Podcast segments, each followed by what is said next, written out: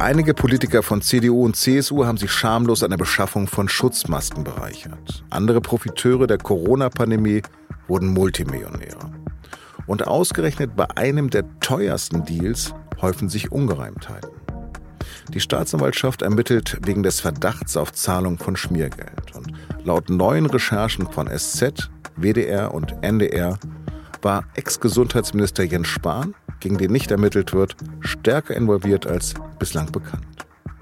Und darüber habe ich mit dem SZ-Redakteur Klaus Ott gesprochen. Sie hören auf den Punkt, den Nachrichtenpodcast der Süddeutschen Zeitung. Am Mikro ist Lars Langenau. Herzlich willkommen.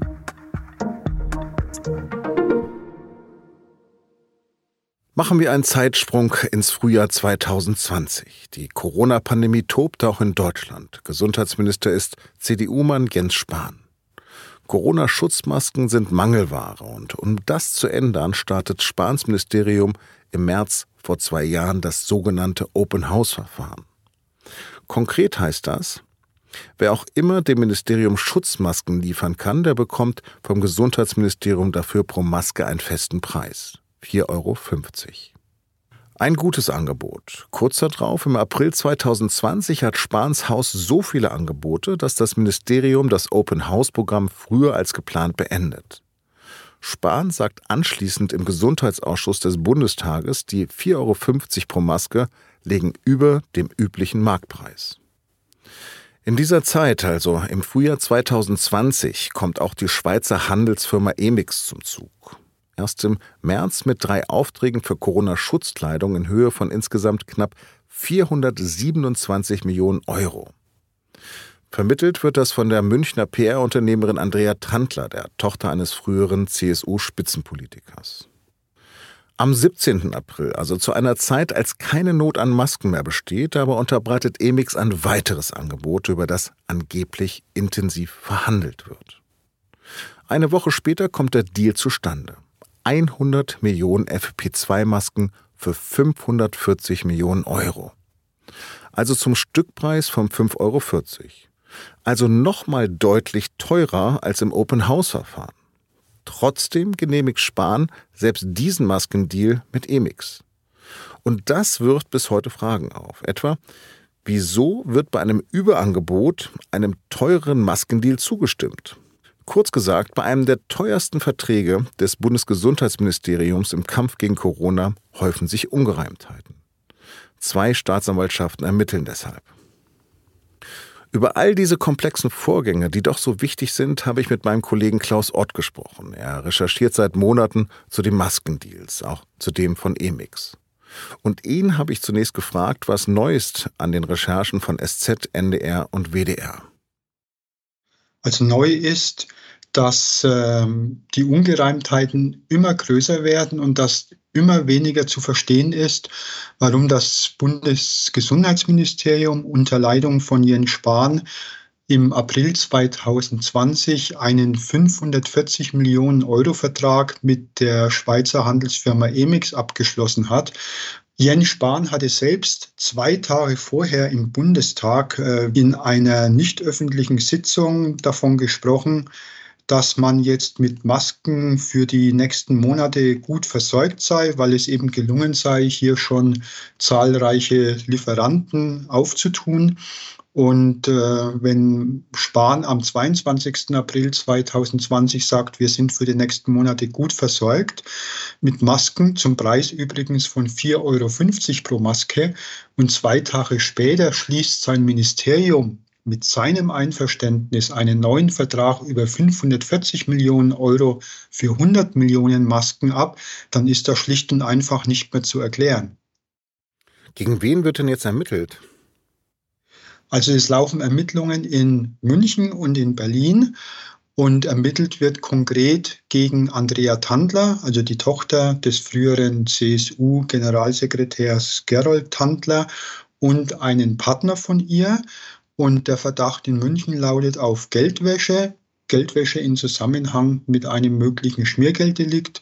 Und in Berlin lautet der Verdacht auf Bestechung, auf Schmiergeldgeschäfte der Verdacht lautet, dass Andrea Tandler und ihr Partner von den 48 Millionen Euro, die sie als Provisionen für diese Geschäfte erhalten haben, einen Teil hätten weitergeben wollen oder sollen an jemanden möglicherweise im Bundesgesundheitsministerium als Schmiergeld Gegenleistung dafür, dass das Bundesgesundheitsministerium diesen äh, nicht erklärbaren Vertrag abgeschlossen hat.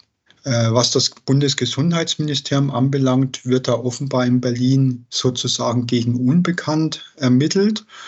Und äh, nun muss man abwarten, was dabei herauskommt. Andrea Tandler und ihr Partner weisen diese Vorwürfe zurück. Wie sind denn die Ermittler vorgegangen? Oder wie gehen sie noch vor? Also den Ermittlern ist äh, aus der Schweiz heraus bekannt geworden, dass es diese Maskendeals gab. Da haben die Schweizer Behörden eine Mitteilung nach Deutschland gemacht. Das war bevor diese fragwürdigen Deals in die Öffentlichkeit gelangt sind. Und daraufhin haben die Münchner angefangen zu ermitteln. Die Berliner sind später eingestiegen. Man hat äh, in München bei Andrea Tandler und ihrem Partner durchsucht. Die Berliner Staatsanwaltschaft hat sich alle möglichen Unterlagen offenbar noch ohne Durchsuchungsbeschluss aus dem Bundesgesundheitsministerium besorgt. Es gab auch eine Reihe von Zeugenvernehmungen. Die Berliner Staatsanwaltschaft hat offenbar etliche Zeugen aus dem Bundesgesundheitsministerium befragt. Und den Ermittlern kommt das alles eben so merkwürdig vor, dass es diese Verdachtsmomente gibt. Also um es nochmal ganz klar zu machen, es gab dieses Open-House-Verfahren und dann hat sozusagen Jens Spahn diesen ähm, Emix-Deal zugestimmt. Welches Fehlverhalten zeigte denn eurer den Recherchen zufolge? Um es verständlich und kurz zu erklären, das Open House Verfahren war so erfolgreich, dass es vorzeitig gestoppt wurde. Und trotzdem hat dann das Ministerium eben wenige Wochen später noch einmal einen teureren Maskenvertrag mit Emix geschlossen, statt einfach abzuwarten, was denn bei Open House bis zum 30. April 2020 herauskommt. Das wären noch mal sechs Tage mehr gewesen nach dem Vertragsschluss mit Emix. Und Spahn ist dafür politisch verantwortlich. Ähm, es ist sozusagen eine politische Fehlleistung von Spahn. Und ob es bei anderen Personen im Ministerium möglicherweise irgendetwas Kriminelles gab oder nicht, das versucht jetzt die Staatsanwaltschaft Berlin herauszufinden. Mhm. Und ähm, sozusagen, was gibt es denn für Beweise oder Belege für, für dieses Verhalten? Es gibt keine nachweisbaren Geldflüsse bislang von Andrea Tandler und ihrem Partner an irgendwelche Dritten.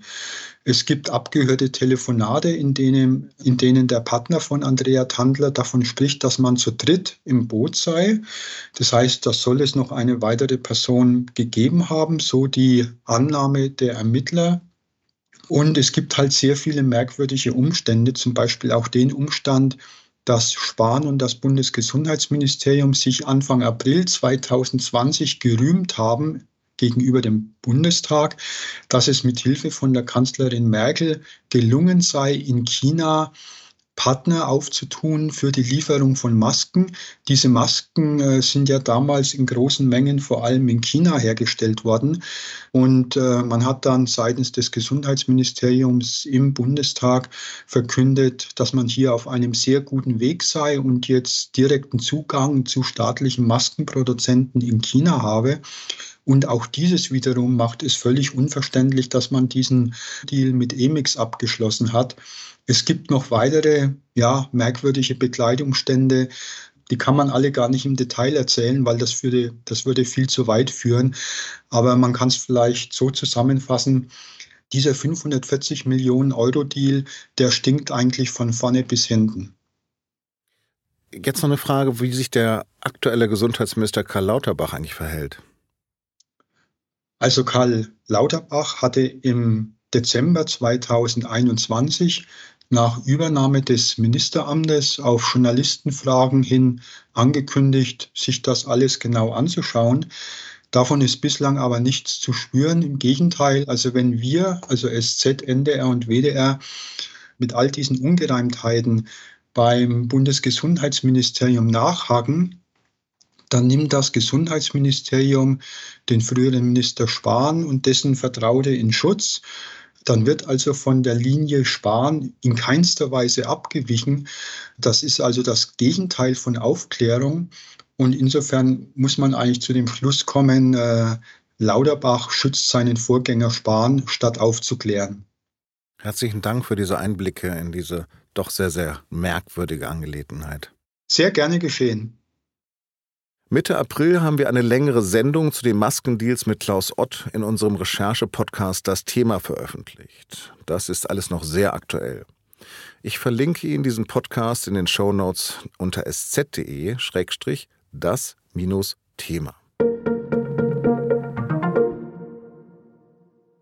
Wichtige Gremien des EU-Parlaments wollen verhindern, dass künftig Investitionen in Atom- und Gaskraftwerke als nachhaltig gelten. Über die Pläne haben wir auch schon unter dem Schlagwort grüne Taxonomie berichtet. Am Dienstag haben der Umwelt- und Wirtschaftsausschuss dafür gestimmt, ein entsprechendes EU-Gesetz zu blockieren. Das entscheidende Votum findet in drei Wochen im Parlament statt. Ob es auch dort eine Mehrheit gegen den Rechtsakt geben wird, bleibt unklar. Die EU-Kommission hatte das Gesetz zur grünen Taxonomie im Februar verabschiedet. Ändern kann das EU-Parlament diese Art von Rechtsakt nicht, aber es binnen sechs Monaten zurückweisen. Der Bundesgerichtshof hat ein Urteil gesprochen, das die Wittenberger Stadtkirche betrifft. Dort ist die sogenannte Judensau zu sehen, ein altes antijudaistisches Wandrelief.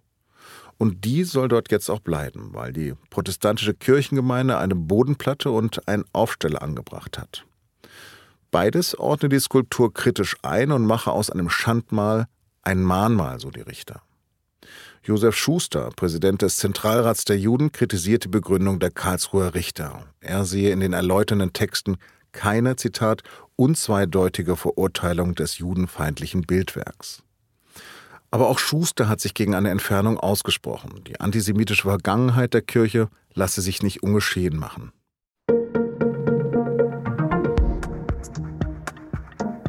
In Südwestdeutschland ist Donnerstag Feiertag, deshalb liegt der SZ bereits am Mittwoch der Reiseteil bei. Und hier finden Sie diesmal die schönsten Berghütten zwischen Allgäu und Südtirol. Oder mit einem Digital-Abo bereits heute ab 19 Uhr. Redaktionsschluss für Auf dem Punkt war 16 Uhr. Produziert hat die Sendung Jakob Arno. Vielen Dank fürs Zuhören und bis morgen.